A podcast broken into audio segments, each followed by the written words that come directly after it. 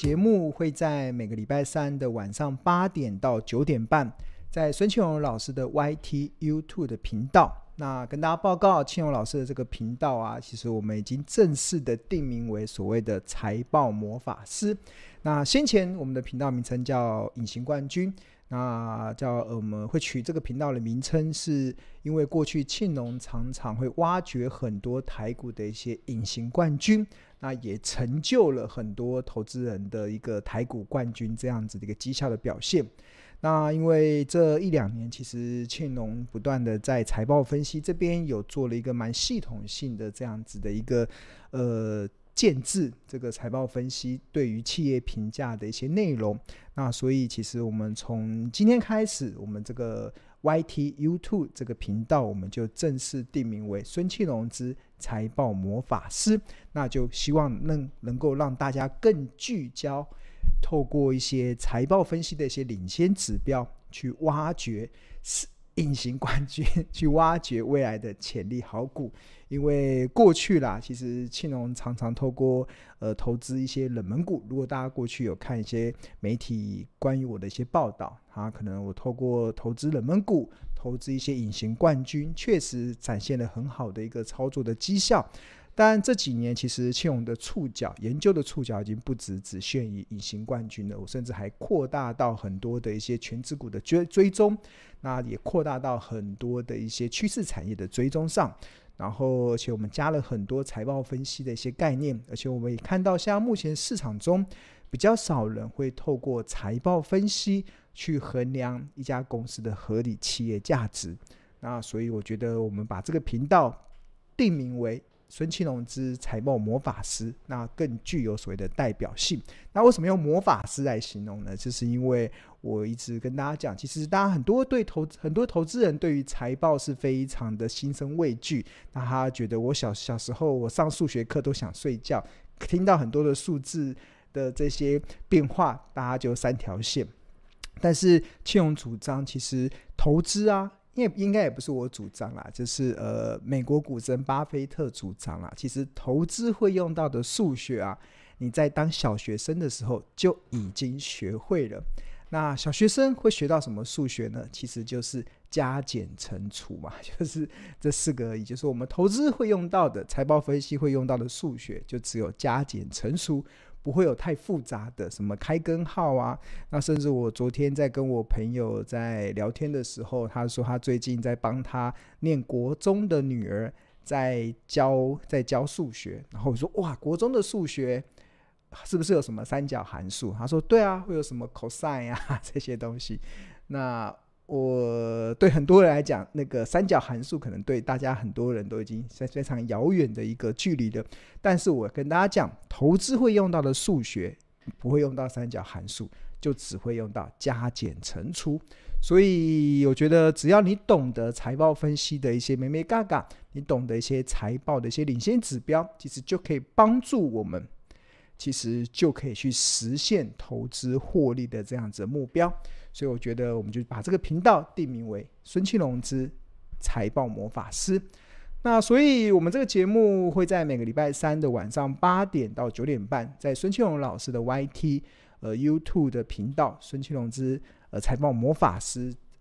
直播之外，另外我们会分享在《投资家日报》跟标股基因的 FB 的粉砖。那我们这个频道，甚至我们节目的宗旨，并不会报名牌给大家。也不会直接给你鱼吃，而是希望去分享高胜率的一个钓鱼的技巧。我们希望你自己就能够从股海中钓起一条又一条的大鱼，并且透过不断分析价值投资的精髓，让你能够在资讯爆炸但是却混淆的环境中，能够明辨资讯的真伪，而不至于陷入到看涨说涨、看跌说跌这样子的困境。最后，每一个人都能够成为卧虎藏龙的投资高手。好，那过去这个礼拜大家都好吗？我们看到台股在十二月十四号的时候是出现了超过两百点的一个上涨的行情。最大的关键当然就是昨天晚上美国所公布的这个通货膨胀 CPI 其实是远低于大家的预期。原本市场预估可能会来到七点三 percent，但是最后的公布大概只有七点一 percent。那这个通膨的下降啊，那就会影响到接下来联总会这个升息的一个态势。那这个升息的态势，目前看起来应该就会慢慢的放缓。那今年以来，这个影响台股，甚至影响全球资本市场的一个一大的利空，就是联总会的暴力升息。这个利空应该也会慢慢的消化掉。那这个消化过后，那对于资本市场就会有比较大的一个呃激励的一个效果嘛。所以我们看到今天的呃台股是上涨了两百一十六点，最后是收在一万四千七百三十九点。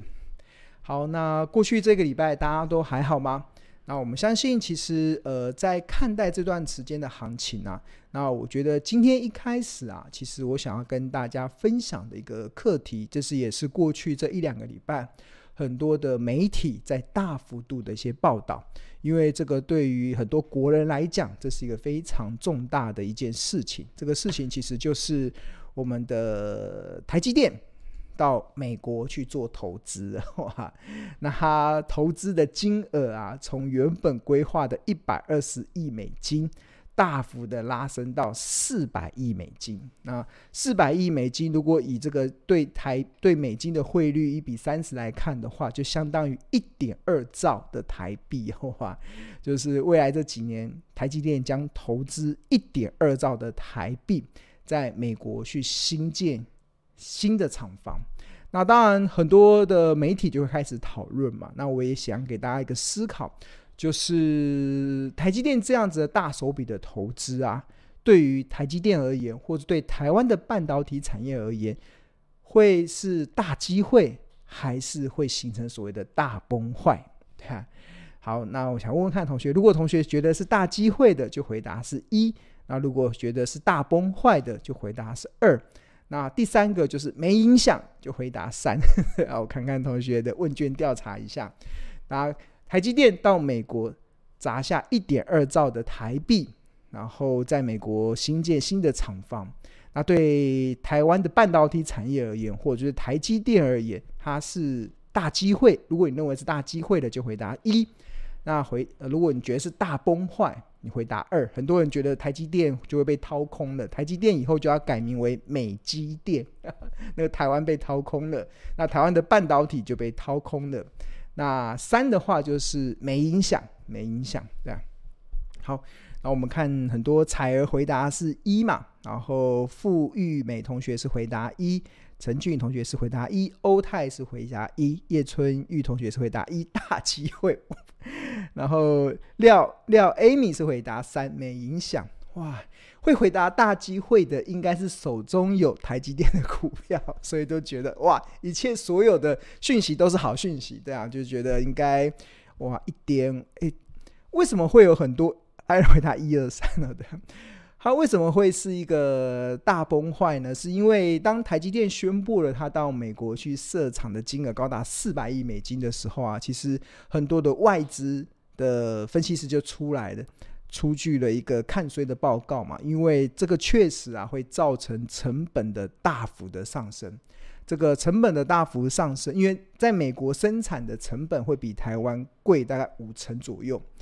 五成应该是保守估计哦，对，保守估计。那这么高的一个成本，那对于台积电这个过去以来拥有非常好性价比的。呃，这个厂商而言，它应该就压缩它的毛利，因为台积电现在的毛利是六十 percent 嘛，所以它应该很难再维持这么高的毛利。好，那在回答这个问题之前呢，其实我觉得可以给同学一个很重要的一个信心啊，就是不管我们再怎么去看待一家公司它未来的前景，当然目前我们认为，我们今天想要讨论的是台积电到美国设厂。到底是大机会还是大崩坏，还是没有影响之前呢、那我一直要不厌其烦的告诉大家，其实你我们研究这些议题，除非你是拟定国家政策、产业方向的人，你会处于那种忧国忧民这样子的一个大大政策家，啊，不然我们大多数的投资人关注的焦点应该是，那这个会不会影响我的投资？那我会不会影响我的布局？那这个才是我们真正的关键。那谈到我们看到市场的所有的一些讯息啊，不管是利多或者是利空讯息啊，那它最后它能够反映出来对投资人的这些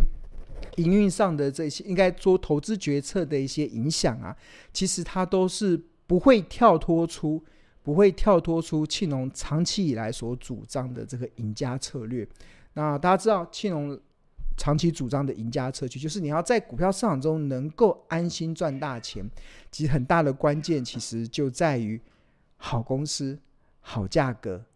买低卖高这三个非常核心的一个操作的原则。那当你有了这个三个核心的操作原则能够定下来之后，那你在看待很多行情的一些讯息的时候，比如说我们在看这个台积电看起来好像是利多，又又好像是利空的讯息的时候，那你就不会随着市场看涨说涨、看跌说跌，或者是随着市场当时乐观的氛围，或者是随着市场当时悲观的氛围而起舞，那最后影响了你投资判断的决定。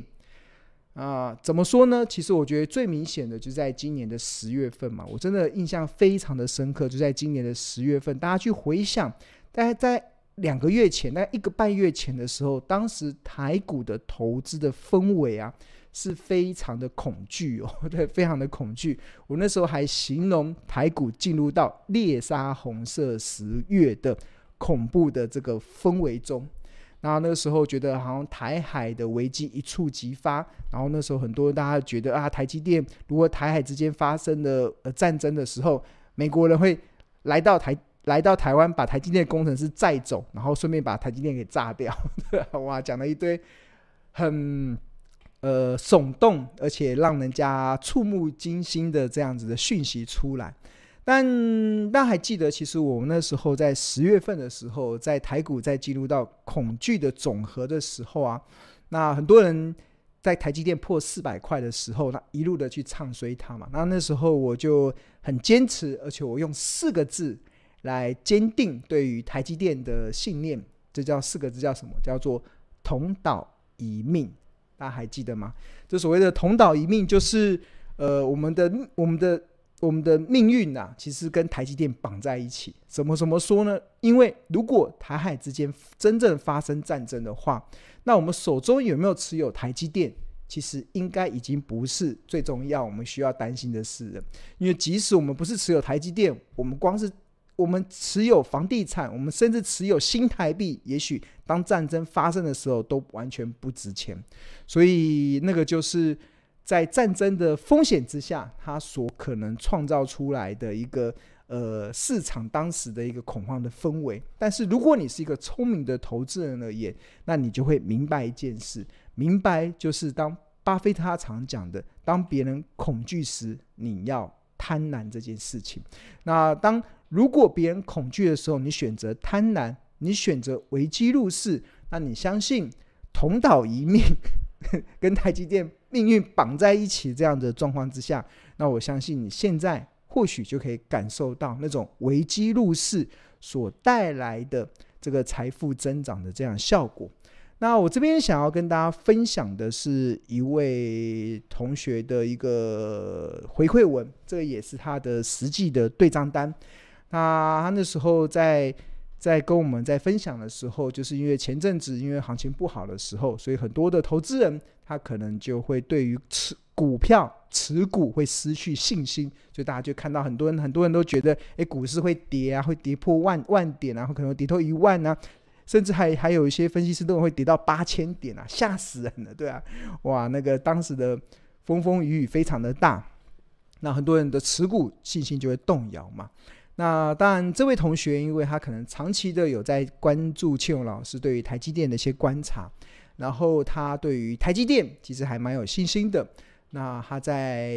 这个时候，他那时候秀给我们的时候是十二月七号，那时候台积电的呃股价大概在四百七十五块，已经度过了那个猎杀红色十月，那时候股价跌到三百七的那个最惨烈的状况。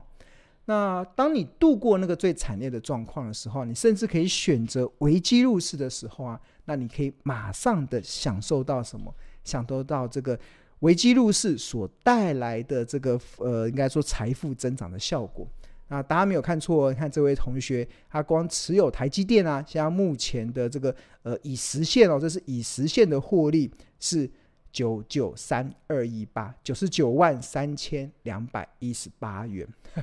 这个这个就是呃，可能先前台股跌下去的时候，猎杀红色水，它掌握了维基入市的这个契机，然后当指数反弹上去的时候，它可能就在这个地方其实就可以达到获利了结，然后它在这么短的时间内，其实就可以享受到这样子的一个效果了。那这也是我不断的在。告诉大家，其实很多时候啊，就是呃，报酬啊是靠耐心等待出来的。而当很多时候，当市场过度恐慌时候，所创造出来的好公司的好价格的时候，那你只要对你所持有的公司，或者是对你想投资的公司有信心的话，那基本上它能够带给你的这个危机入市的这个呃呃效果，其实就会非常的明显。好。那这也是我不断在跟大家一一而再再而三不断在叮咛，而且希望同学能够反复的把这样子的，尤其我刚才所提到的买低卖高这样子的精精神，能够融入到你投资的灵魂中，哎，这很重要。我呃常在很多常常我在很多节目中都讲，哎，股票要赚钱就四个字嘛，买低卖高。然后下面就有一些网友会留言，你在讲废话嘛？就买低卖高。但是这么简单的一一段话，很多投资人根本做不到，根本做不到。所以那个不在于是不是废话，不在于它是不是